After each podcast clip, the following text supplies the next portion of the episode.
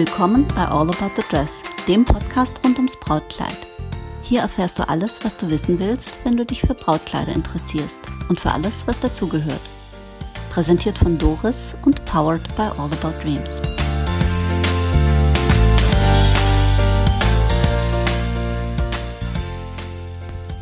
Hallo und willkommen zurück zu All About the Dress. Wie bereite ich mich denn jetzt vor auf die Anprobe? Das wurde schon angekündigt.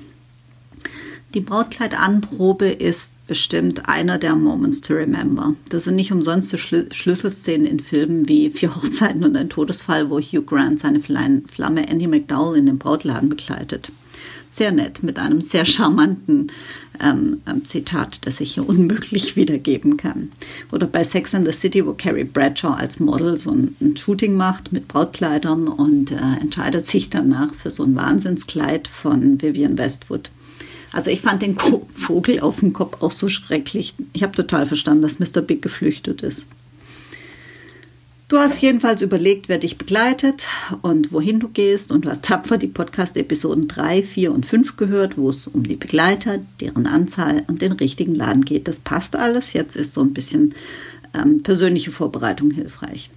Da geht es erstmal um die Rahmenbedingungen.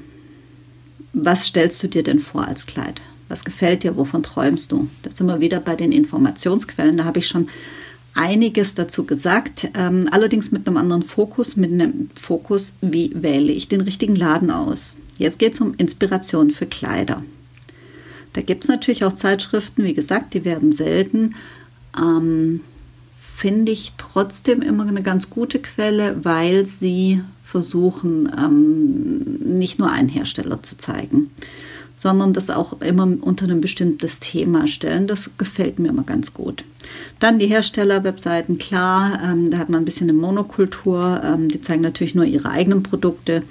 Hochzeitsforen, Hochzeitsgruppen finde ich als Informationsquelle für Brautkleider nicht so gut. Ähm, was ich auch schwierig finde an diesen Gruppen, ich glaube, das habe ich schon mal gesagt, uh, Comparison is, is, the death of joy. Ähm, die, dieses Vergleichen, das, äh, das heißt nicht umsonst der alte Spruch so.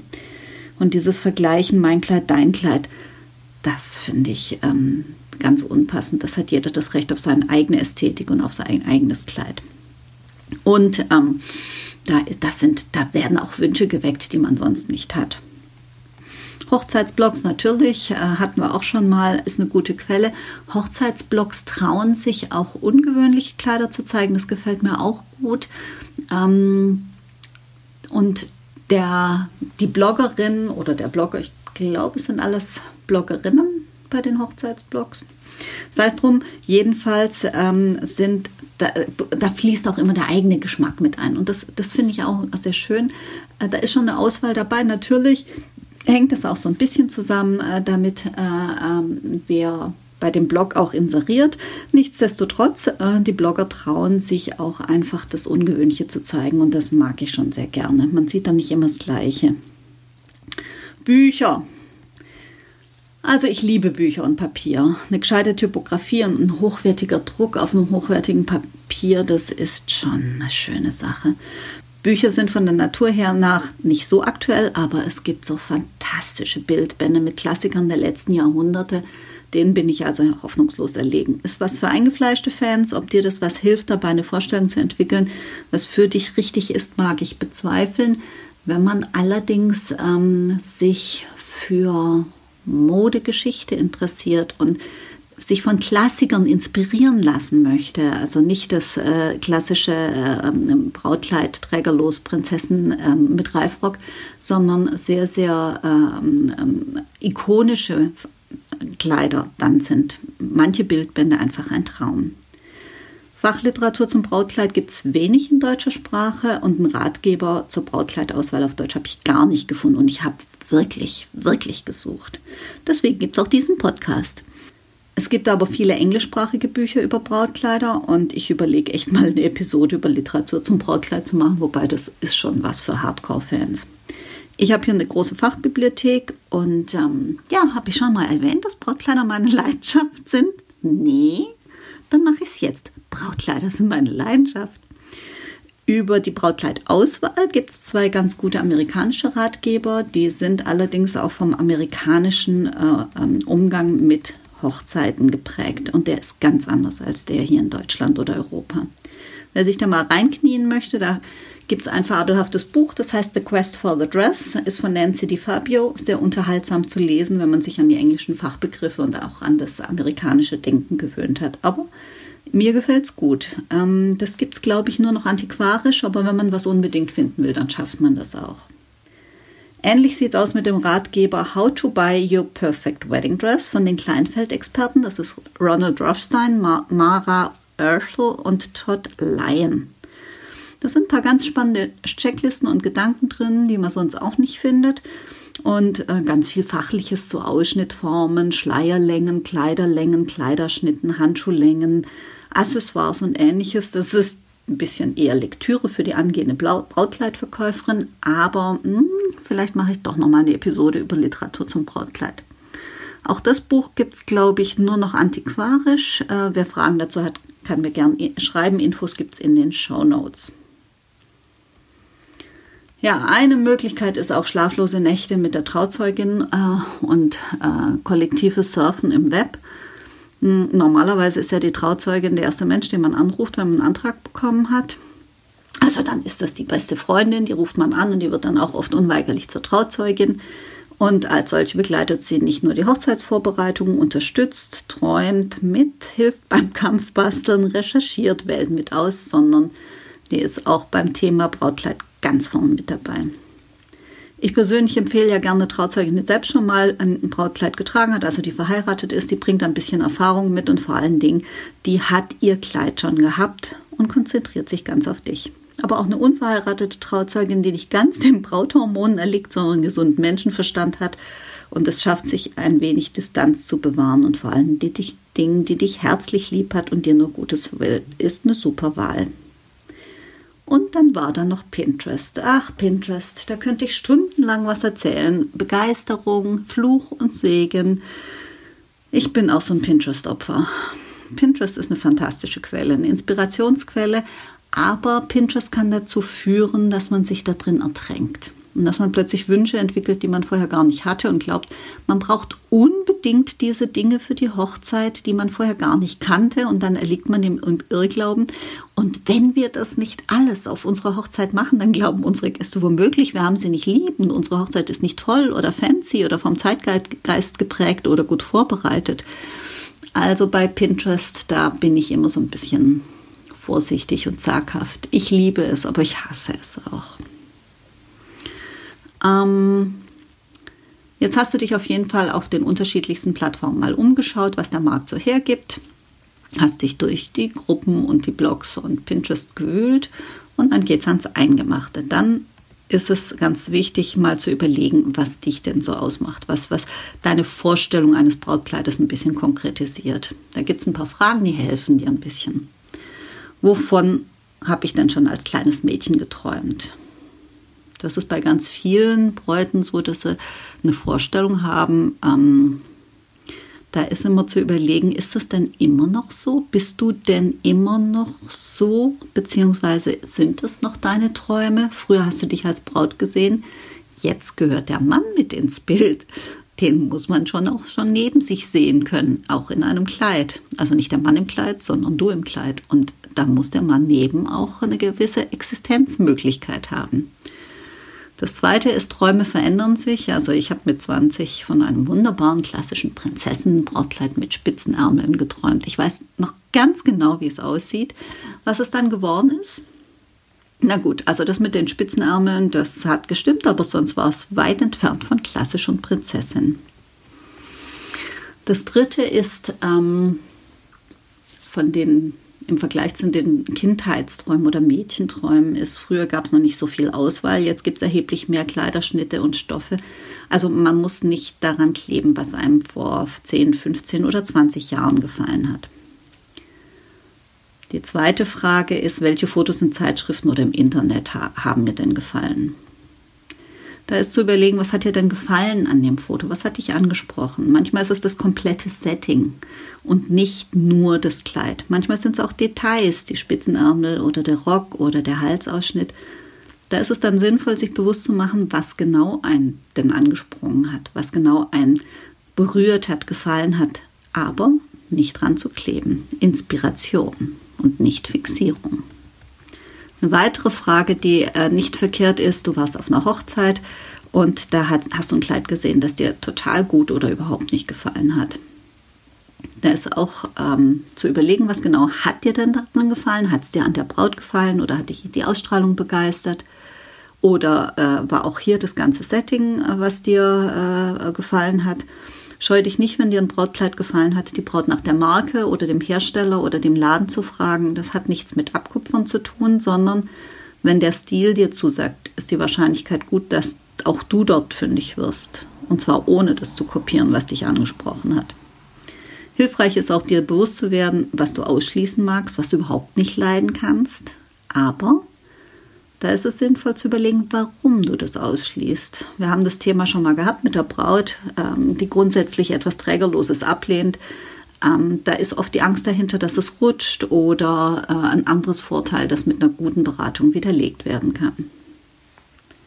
Eine weitere Frage ist so, ähm, um deine Vorstellung zu konkretisieren, ist das Brautkleid aus einem bestimmten Film oder von der Hochzeit von einer berühmten Person, von irgendeiner Celebrity hat mir gut gefallen. Ach, da gibt es dieses wunderbare Video von Guns N' Roses November Rain. Da schreitet die wunderschöne Stephanie Seymour mit den fantastischen Beinen in so einem Fukuhila-Kleid von Camila Sotero die Kirche entlang. Naja, gut, sie liegt nachher damit in einem Sarg, das äh, ignorieren wir jetzt mal gepflegt.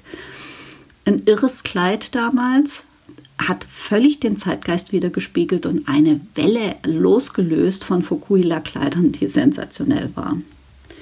Oder ein anderer Film, der mir da im Gedächtnis ist, ist ähm, Bright Wars. Beste Feindin oder sowas heißt er auf Deutsch. Super Übersetzung. Da geht es um ein Vera Wang und ähm, da fällt der schöne Spruch, man passt ein Vera Wang nicht sich an, sondern man passt sich einem Vera Wang an. Ähm, so oder so ähnlich heißt das, sinngemäß. Es trifft jetzt nicht meine Haltung, aber ich fand das Zitat einfach ganz putzig. Wobei ob ein Verawang so äh, heilig ist, äh, dass man da reinschrumpfen oder reinwachsen muss, das weiß ich ja jetzt auch nicht. Als Herzogin Kate geheiratet hat oder damals geheiratet hat und damit zur Herzogin wurde, das war in einem Spitzentraum von Alexander McQueen, Design von Sarah Burton. Ein fantastisches Kleid, fand ich. Also da, da gibt es auch noch ein paar Infos. Da haben also äh, hunderte Stickerinnen mit äh, weißen Handschuhen wochenlang äh, äh Spitze hergefertigt, ähm, hergestellt. Also das war schon irre, wenn man sich damit beschäftigt äh, und auch wie viel hunderte Meter äh, zarte Seide dafür verwendet wurde. Wen es interessiert, bitte einfach mir schreiben. Ganz spannende Geschichte. Was ich da ganz interessant fand, ist, da gab es echt ein paar namhafte Labels, die nachher ein Kleid rausgebracht haben, das genauso hieß und genauso aussah. Und da habe ich echt nur gedacht, wenn ich jetzt Designer wäre, das wäre mir doch echt so peinlich, da das Ding abzukupfern und dann auch noch Kate zu nennen. Wie peinlich ist das? Meine Empfehlung bei dem Thema ist, VIPs, die haben andere Ressourcen und ähm, andere Mittel zur Verfügung. Oft ist es auch ihr Job, einfach perfekt auszusehen. Was anderes machen die oft nicht. Ähm, damit muss man und darf man sich nicht vergleichen. Meine Empfehlung ist einfach, lass dich davon inspirieren und dann ignorieren. Ignorier das einfach, ähm, nimm dir das raus, was dir davon gefällt und dann mach die Schublade zu und sag, ja klar, wenn äh, jemand, wenn Viktoria Swarovski sich ein Kleid für eine halbe Million leisten kann, damit muss ich mich nicht vergleichen und das braucht auch kein Mensch, das hat keiner nötig. Eine weitere Frage ist, ich habe mir Gedanken gemacht, wie ich als Braut wirken will. Jetzt kommen wir der Sache ein bisschen näher. Willst du deinem Stil treu bleiben oder eine ungewohnte Seite von dir zeigen, also gekonnt inszenierter Stilbruch? Wie willst du als Braut wirken? Wie ist der Stil der Location? Was passt dazu? Was reizt dich denn am meisten? Wenn du die Augen zumachst, wie siehst du dich als Braut? Welchen Stil Braut ist es? Die entspannte Braut, die äh, Fashion-Braut, die klassische Braut, die sexy Braut. Also da gibt es die unterschiedlichsten Parameter, nach denen man das ähm, ein bisschen einsortieren kann. Aber die Frage ist, wie siehst du dich denn als Braut? Eine Frage, die mir auch immer wieder begegnet ist, ich habe Angst, dass mir was nicht steht. Also das Wort Angst ist schon mal mit dem Wort Brautkleid nicht kompatibel. Angst braucht man vor gar nichts zu haben, höchstens vor dem eigenen Perfektionismus und vor einer, notorischen Entscheidungslosigkeit. Das wäre die größte Sorge, die ich als Braut hätte. Und da komme ich mit einem meiner liebsten Argumente. Die schwierigste Aufgabe, den passenden Mann fürs Leben zu finden, hast du hingekriegt. Da findet sich das mit dem Brautkleid auch noch. Außerdem in einem guten Brauthaus mit einer hochwertigen und guten Beratung wirst du immer was finden, was dir steht, wenn du dich der Beraterin anvertraust und dich auch auf die Dinge einlässt, die sie dir empfiehlt. Die Frage, die mir auch immer wieder begegnet, die jetzt keine Frage ist, die, das, die wirklich hilfreich ist, ist, bin ich zu dick, ähm, sollte ich abnehmen? Ja, das gute alte, ich bin Braut und will erstmal abnehmen Ding. Meine Gedanken dazu. Der Mann will keine fremde Frau heiraten. Ähm, der hat dir den Antrag gemacht und nicht irgendeinem Magermodel oder einer schlankeren Version von dir in der Hoffnung, dass du irgendwann auf den Trichter kommst und das Essen endlich einstellst. Es kommt nicht auf die absolute Größe drauf an, sondern es kommt definitiv auf die Proportionen an. Eine der charmantesten und charismatischsten Bräute, die ich je hatte, die trug, glaube ich, Größe 48 war das. Das war meine Yvonne. Oder Größe 52, wenn ich mich recht entsinne, das war die Rike. Und beide sahen sensationell aus und waren weit davon entfernt, irgendwelche verhüllenden weißen Wohnzelte zu tragen, die nur dürftig verstecken, was einfach da ist und was sowieso jeder weiß und äh, besser gut in Szene gesetzt werden sollte, als schlecht vertuscht.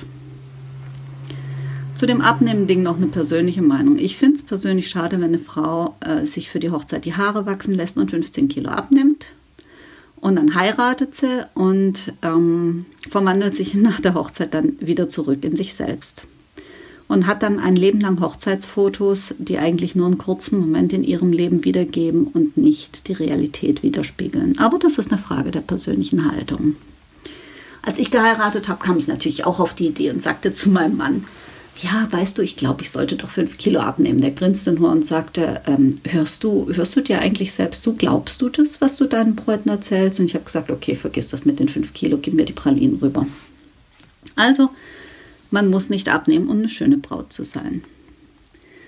Ein wichtiger Parameter, den man sich vorher überlegen sollte, wenn man sich vorbereitet auf die Brautkleidauswahl, ist vor allem der Budgetwunsch, der hier respektiert werden sollte. Und ich meine auch respektiert.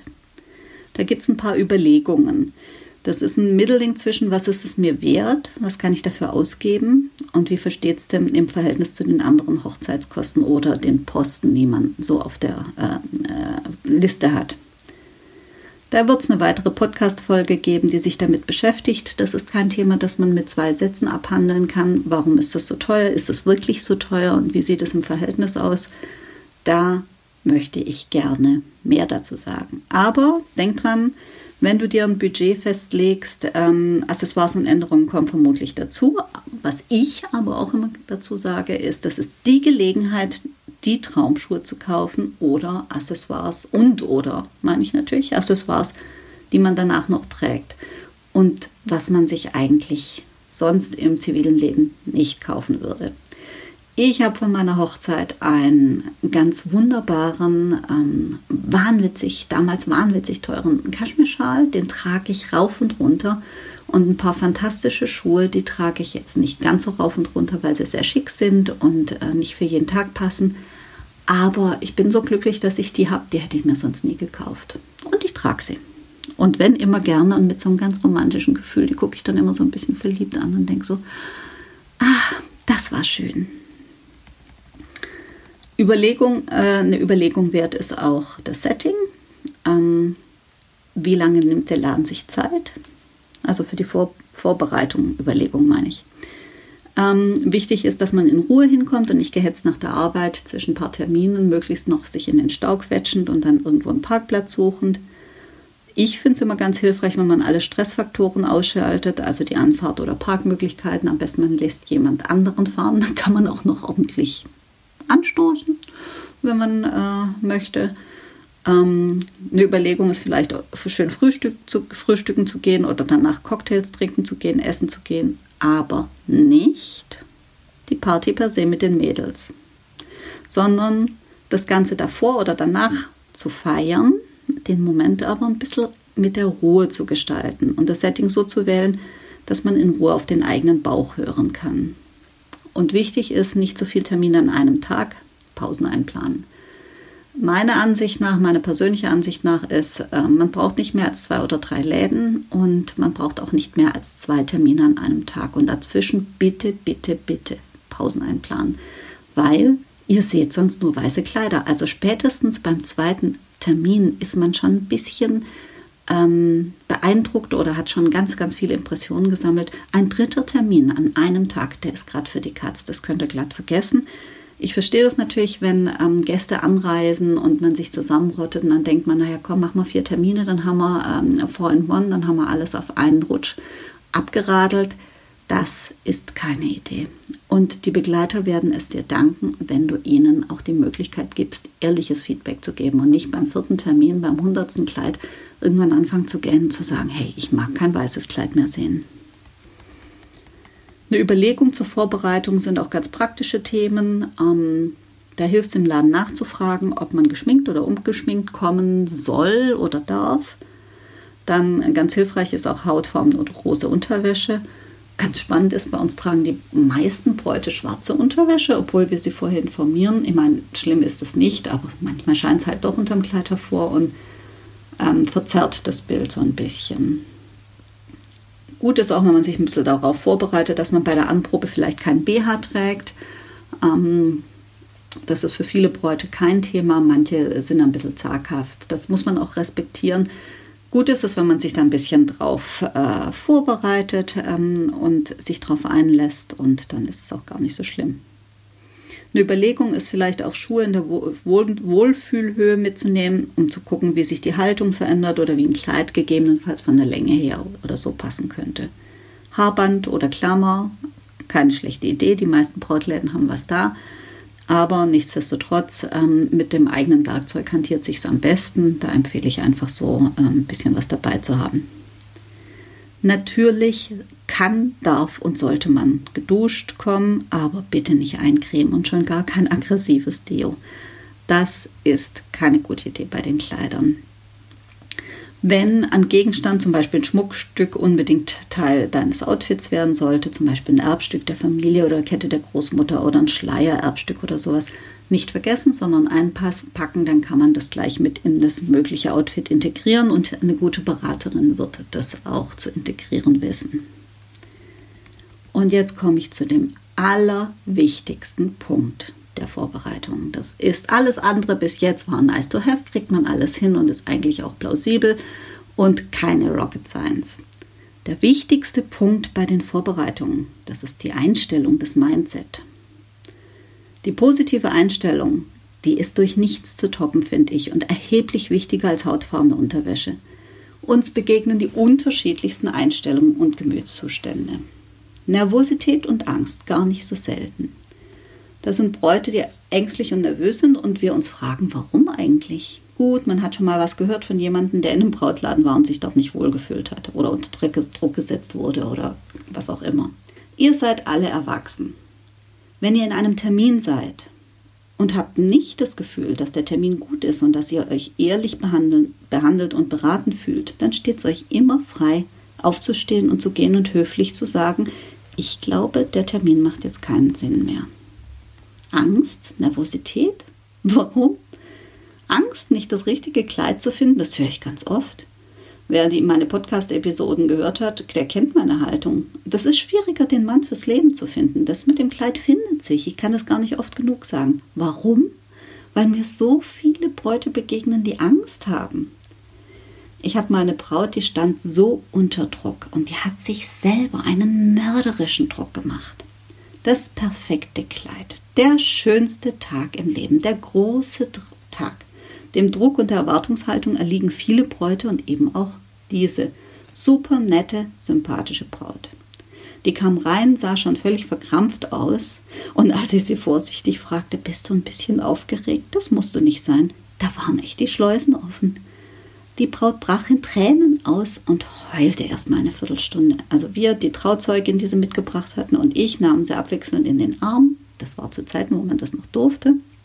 Und wo der Begriff Pandemie noch nicht in unserem aktiven Wortschatz war und wir den allenfalls von Wikipedia her kannten haben sie also liebevoll und ruhig getröstet. Die Braut weinte sich aus und kam dann so langsam zur Ruhe. Da, da ich keinen Termin danach mehr hatte, habe ich mir die Zeit genommen. Wir tranken also ein Gläschen Sekt. Ich habe so ein bisschen erzählt davon und dass es sich keine Sorgen machen müsse und so die ein oder andere Anekdote und dass es auch nicht der schönste Tag im Leben ist. Das wäre ja schrecklich, weil dann könnte, mich, könnte man sich danach ja im nächsten Gewässer ertränken oder hinter die S-Bahn werfen. Da hat sich die Braut beruhigt, dann hat sie sich das Gesicht gewaschen und dann hatten wir eine super schöne, ruhige und entspannte Anprobe. Manchmal braucht es halt auch irgendwie den richtigen Moment oder ein gutes Händchen. Nervosität. Warum? Musst du irgendjemand was beweisen oder ist dir die Situation vielleicht unangenehm, dass alle auf dich schauen und du im Mittelpunkt stehst? Wenn das so ist, Hey, man muss als Braut nicht mit einer Entourage ankommen. Dann geh allein los. Such dir einen kleinen, feinen, liebevollen Laden. Dann kannst du das ganz für dich machen. Wenn du nicht die Rampensau und der Partygeier bist oder einfach auch nicht die, gern die Braut, die das zelebriert, sondern wenn du einfach jemand bist, der nur ein wunderbares Kleid braucht und das ganz in Ruhe finden mag, dann mach das so. Auch für dich gibt es eine Lösung, mit der du dich wohlfühlst. Du musst dich nur dafür entscheiden. Und nein, man muss nicht in Begleitung kommen. Und es gibt hier keinen Mann. Es gibt es nur so, wie das für dich passt. Eine weitere Haltung, die uns oft begegnet, ist so eine abwartende Einstellung, eine abwartende Haltung. Wenn du in einen Anprobetermin gehst mit der Einstellung, ach, ich schaue erst mal, ich habe es ja noch nicht so eilig, habe ja noch nicht alles gesehen, es gibt so viele Läden, die muss ich alle noch ausprobieren. Wenn du so reingehst, dann ist es so, als gehst du als Single abends aus mit der Haltung, oh, die ganzen Typen unterwegs, die schaue ich mir mal an, aber ich vergleiche jeden noch im Geiste mit 500 anderen Typen auf Parship, weil die habe ich auch noch nicht alle gecheckt. Und überhaupt, es sind so viele Idioten unterwegs. Das ist die beste Strategie, um jahrelang Single zu bleiben. Dann werden wir uns niemals treffen. Das wäre ja schade. Das beste Erfolgsrezept im Leben ist eine positive Einstellung. Und wenn man sich auf etwas einlässt, wenn man voller Vertrauen in einen Laden geht und dann wird man auch eine schöne Anprobe haben. Einlässt auf die Möglichkeit, dass es auch das zweite Kleid im ersten Laden sein kann. Ja, das ist möglich. Man kann sich auch entscheiden. Wenn man sich einlässt darauf, dass das Traumkleid vielleicht anders aussieht als die 200 Fotos, die man in der Vorbereitung auf Pinterest gepinnt hat. Wenn du dich einlässt darauf, dass du auf deinen Bauch hörst und wenn der Ja sagt, dann gib dem nach und nicht möglichen Begleitern oder der Versuchung, ja, doch noch fünf Anprobetermine wahrzunehmen, die dir nicht wirklich was bringen, außer Verwirrung zu stiften und Zeit zu rauben. Oder den Begleitern, die das unglaublich niedlich finden, mit dir die Läden abzuklappern und hübsche Kleider an dir zu kommentieren. Auch das begegnet uns erzählt mir letzte Woche eine liebe Kollegin, die ich jetzt mal zitieren möchte. Gestern war eine Mutter da, die enttäuscht war, dass ihre Tochter schon nach vier Kleidern und 50 Minuten Ja gesagt hat. Sie versuchte sie immer wieder von der Entscheidung abzubringen sagte, das ging doch jetzt viel zu schnell und ob die Tochter nicht nochmal überlegen will. Was soll ich dazu sagen? Warum glauben manche Begleiter, dass ihnen die Entscheidung obliegt und nicht der Braut? Ich habe das Gefühl, bei Hochzeiten ist es ähnlich wie bei Weihnachten. Da projiziert jeder seine Träume und seine romantischen Erwartungen rein. Und wenn es dann nicht so läuft, dann gibt es Stress. Aber beim Brautkleid geht es eben nicht um die Begleiter, da geht es nur um die Braut. Sehr nett auch die Anekdote einer anderen lieben Kollegin, die ich zitiere. Kam eine Mutter mit Tochter und begrüßte uns Hallo, also nur, dass Sie es wissen, wir kennen uns schon aus, waren schon bei ein paar Anproben und wir haben deutschlandweit noch fünf andere weitere vereinbart. Die werden wir auf jeden Fall noch wahrnehmen. Ja, was soll man dazu sagen? Dass man sich da als Beraterin noch ein bisschen wertgeschätzt fühlt und seine Arbeit gern macht, möchte ich mal munter anzweifeln. Abgesehen von dem volkswirtschaftlichen Schaden, den diese Truppe verursacht, Jede Anprobe kostet einen Laden Geld, Zeit, Personal, von der Hoffnung und der Freude und der Liebe und dem Herzblut mal ganz abgesehen. Wenn jemand zehn Anproben macht, ist der volkswirtschaftliche Schaden in Gänze fast höher als der Umsatz, den einer der Läden machen darf, wenn das Kleid nicht gerade in einer Range ab 3000 Euro aufwärts ist. Glaubt ihr nicht? Ist aber so. Ich glaube, ich mache mal eine Podcast-Folge zur Kostenstruktur von Brautmodenläden, damit unsere Bräute nicht glauben. Erstens, wir kriegen die ganzen Kleider kostenlos vom Hersteller geborgt. Irrtum.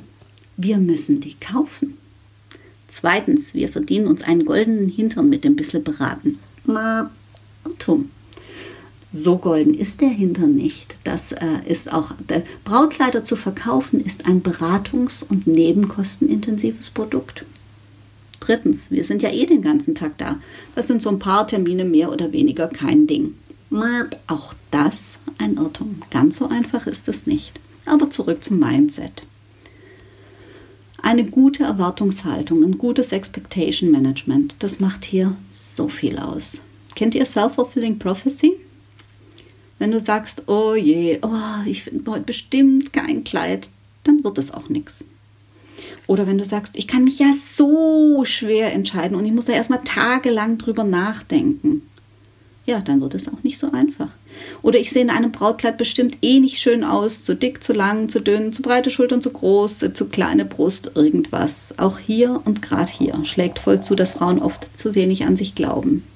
Oder zu perfektionistische Vorstellungen haben, anstatt mal im Spiegel zu sehen, was toll an ihnen ist. Vielleicht hier einfach mal ein paar Gedanken. Der Mann hat dir den Antrag gemacht. Dir.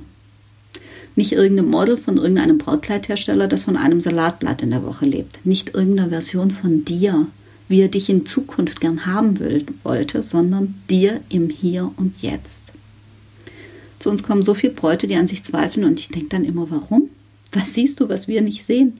Du hast so viele Vorzüge, die ein Brautkleid wunderbar in Szene setzen kann. Und genau das ist die Aufgabe eines Brautkleides. Nicht du zierst das Brautkleid und rundest es ab, sondern das Brautkleid hat die Aufgabe, dich zu schmücken und abzurunden.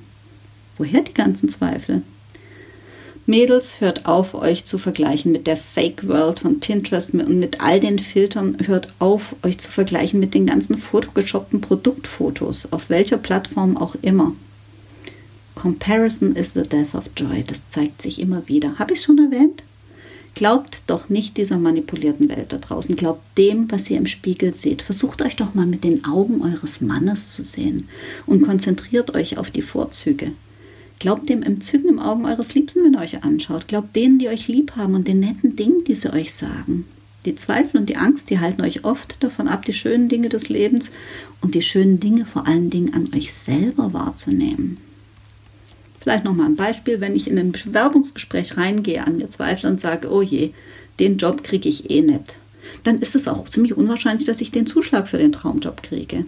Wer weiß, wie viele Chancen wir verpasst haben im Leben, weil wir zögerlich waren, weil es uns an der Einstellung gefehlt hat, weil wir uns nicht darauf eingelassen haben aus lauter Angst. Wovor eigentlich? Woanders was zu verpassen, nicht das Richtige zu entscheiden? Dieses, ich könnte ja was verpassen woanders und noch nicht alle Optionen ausgelotet haben, das ist echt ein gesellschaftliches Thema, das mich anstrengt. Da sagen Menschen eine Einladung nicht zu, das kann ich noch nicht sagen. Klammer auf, da könnte ja noch was Besseres reinkommen, Klammer zu. Oder ich muss schauen, ob ich da kann. Da frage ich mich, ach, guck halt in deinen Kalender, steht was drin? Kannst du nicht, steht nichts drin, sagst du, ja, ich komme. Was ist denn da so schwierig? Da wird überall versucht, sich vorzudrücken, sich festzulegen. Man könnte ja was verpassen. Damit verpasst man aber teilweise wirklich was. Aber eben dadurch, dass man sich nicht darauf einlässt und gleichzeitig versucht, auf zu vielen Hochzeiten zu tanzen. Putziges kleines Wortspiel übrigens. Zurück zum Brautkleid. Ich rede hier nicht vom erstbesten Kleid und einer übereilten Entscheidung und einem fiesen Kompromiss. Davon rede ich nicht und das meine ich auch nicht. Ich rede auch nicht davon, dass man nur in einen Laden gehen soll oder darf und ich rede auch nicht davon, gar nicht, dass man sich drängeln lassen soll, unter Druck setzen oder sich selber Druck machen. Im Gegenteil. Ich rede hier auch überhaupt gar nicht davon, sich für einen fiesen Kompromiss zu entscheiden, sondern bitte entscheidet euch für ein Kleid, das alles hat, was das richtige Kleid braucht, außer einem herzlichen Ja, das ist es. Ich rede davon, dass man sich nicht verzettelt, sondern dass man dem Laden, in dem man eine Anprobe macht, auch eine Chance gibt. Wir haben das manchmal, dass jemand zu uns kommt, der woanders eine schlechte Erfahrung gemacht hat. Da sitzen dann die Gäste bei uns auf dem Sofa mit Vorbehalten und der Sorge, die wollen mir ja nur was aufquatschen, mich überreden zu etwas, was ich nicht will und um jeden Preis einen Abschluss zu machen. Die Läden gibt es. Aber es gibt auch die anderen, die sich Mühe geben und mit Herzblut tolle Arbeit leisten. Mir tut es dann immer leid, wenn jemand so eine Erfahrung gemacht hat. Eine Anprobe soll immer eine gute Erfahrung sein, ob man jetzt sein Kleid findet oder nicht. Wenn man allerdings reingeht mit der Haltung, das sind alles nur gierige Raffzähne, die mir mit Fantasiepreisen mein sauer verdientes Geld aus der Tasche locken wollen, dann ist es natürlich auch schwierig für einen tollen, ehrenhaften Laden damit umzugehen. Und dann ist es auch schwierig für eine Braut, Vertrauen aufzubauen und sich darauf einzulassen und auch das zu erleben, um was es geht. Ein wunderbarer Moment, den man genießen kann. Man, wer auf der Lauer liegt, ob er den, über den Tisch gezogen wird, der kann den Moment gar nicht genießen, selbst wenn es der verdient hätte. Da ist Vertrauen ein großes Stichwort. Wenn man sich den Laden gut und richtig ausgesucht hat, Episode 5 hilft dabei, dann darf man auch ruhig Vertrauen haben und die Vorbehalte ad acta legen. Dann ist man in den besten Händen wirklich. Die Beraterin begleitet dich in so einem Laden mit Fachkenntnis, Erfahrung und einem geübten Blick. Ein seriöser Laden schwätzt einem nichts auf, der berät einen sorgfältig. Vielleicht mal einfach die Überlegung, ich persönlich habe nichts von einem schnellen Umsatz. Wenn die Braut dann nach vier Monaten wiederkommt und sagt, ich bin so furchtbar unglücklich, das ist nicht mein Kleid, ich habe mich bequatschen lassen und ich will in dem Kleid nicht heiraten. Abgesehen davon, dass das Bequatschen meiner Haltung und meinen Werten völlig widerspricht, habe ich auch gar keine Lust auf solche Konflikte, die im Nachhinein alles kaputt und anstrengend machen für die Braut und für den Brautladen. Übrigens, kleine Bemerkung am Rande, es ist häufiger, dass die Braut sich belatschern lässt von ihren Begleitern, weil die kennt sie ja und denen vertraut sie mehr als von der fremden Frau einer Verkäuferin. Das Risiko liegt also nicht nur in der Wahl des richtigen Ladens, sondern noch viel mehr in der Wahl der richtigen Begleiter. Episode 3, wen nehme ich mit? Gegen eine fremde Person setzt man sich irgendwie noch durch, wenn ihr einen überreden will. Aber bei Menschen, die man gern hat, die man kennt und denen man vertraut, da ist es echt, echt schwierig. Die wissen auch genau, welche Knöpfe sie drücken und wie sie einen beeinflussen. Und auch wenn sie es wahnsinnig gut meinen. Ähm, deswegen Augen auf bei der Begleiterwahl, weil deine Begleiter, die kaufen dir kein zweites Kleid, wenn du mit dem ersten Kleid, zu dem sie dich überredet haben, im Nachhinein gar nicht glücklich bist. Auch wenn es alle ganz arg lieb und gut meinen. Vertrauen in sich selber, das ist auch so ein Schlüsselwort. Das ist im Leben eh nie verkehrt. Hab doch Vertrauen in dich. Streng genommen brauchst du keine Begleiter, um dich zu entscheiden. Hör auf deinen Bauch, das ist eh der beste Berater. Schau dich im Spiegel an. Versuch in Worte zu fassen, wie du dich fühlst. Du selbst bist dein bester Berater. Offen sein ist ein weiteres, eine weitere Haltung, die wirklich mehr als hilfreich ist. Fixier dich nicht auf einen bestimmten Schnitt, vielleicht ist der ja gar nichts für dich. Brautkleider haben definitiv was Magisches. Die sind manchmal bockig und wollen einfach nicht. Manchmal will ein Kleid, das du dir rausgesucht hast, einfach nicht an dir leuchten. Sag dir, okay, ja, vielleicht, vermutlich finde ich heute mein Kleid. Und sag dir nicht, ja, ich schau mal rum, weil solange ich nicht alle Kleider auf diesem Planeten probiert habe, kann ich mich eh nicht entscheiden. Ich wiederhole mich. Es kommt nicht darauf an, viele Kleider zu probieren, sondern die richtigen. Und sich vom Mindset darauf einzulassen, weil das wunderbarste Kleid hat keine Chance, wenn du ihm keine gibst. Und wenn es das zweite Kleid im ersten Laden ist, dann ist es halt so, das ist gar nicht wichtig.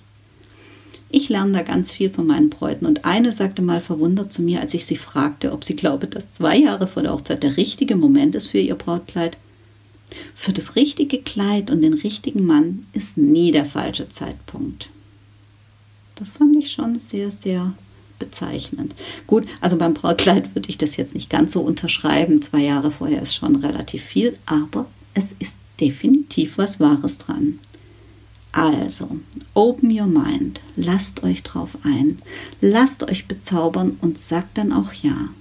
Und lasst es mich wissen, was ihr drüber denkt, unter info at allaboutdreams.de.